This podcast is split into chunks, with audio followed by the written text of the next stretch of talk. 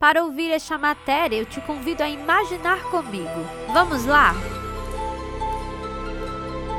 Você está em um local formado por uma grande lona colorida. No seu interior, encontramos arquibancadas sendo ocupadas por diversas pessoas. O picadeiro circular está no centro, onde logo mais vai acontecer diversos espetáculos. E o show vai começar. Pega a pipoca e vamos sentar. Respeitável prepare-se para muita alegria, emoção e diversão. O espetáculo vai! Sim, nós estamos falando do circo. Dos chineses aos gregos, dos egípcios aos indianos, quase todas as civilizações praticavam e muitas ainda praticam algum tipo de arte circense. Um ambiente para toda a família que se reúnem para apreciar o espetáculo, que ora faz o público perder o fôlego de tensão, ora perder o fôlego de tanto rir, com a leveza e a interação daquele que nunca passa despercebido, o palhaço. Atenção, atenção, senhoras e senhores, meninos e meninas, olha só, quem tá chegando é ele, o mais cheiroso, ai, o mais dengoso e também o mais gostoso. Epa, gostoso não, viu?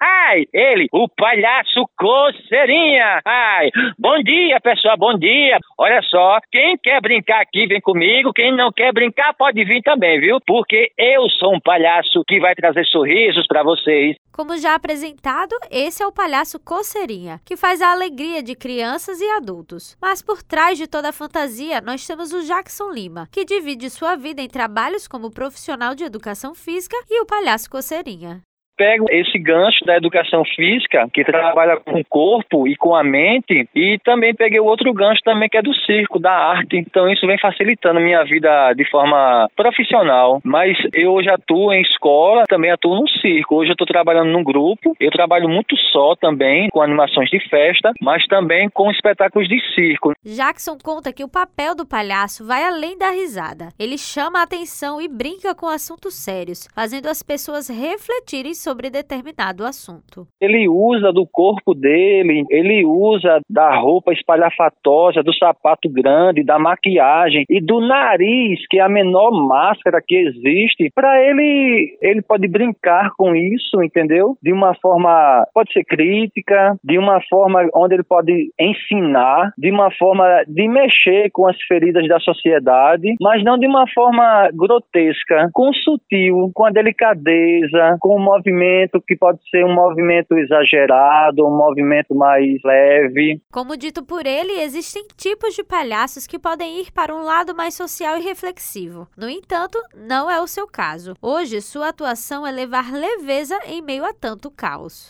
não só existe um tipo de palhaço, existem outros tipos de palhaços também, mas o meu é um palhaço popular, o meu é um palhaço que nasceu na rua. Então, a minha didática hoje, a minha metodologia hoje é para fazer as pessoas sorrirem. E hoje, data em que celebramos o Dia do Circo, nós deixamos nossos agradecimentos aos artistas circenses, que apesar dos mais diversos desafios, nos enchem os olhos a cada apresentação e nos deixam sem ar a cada risada.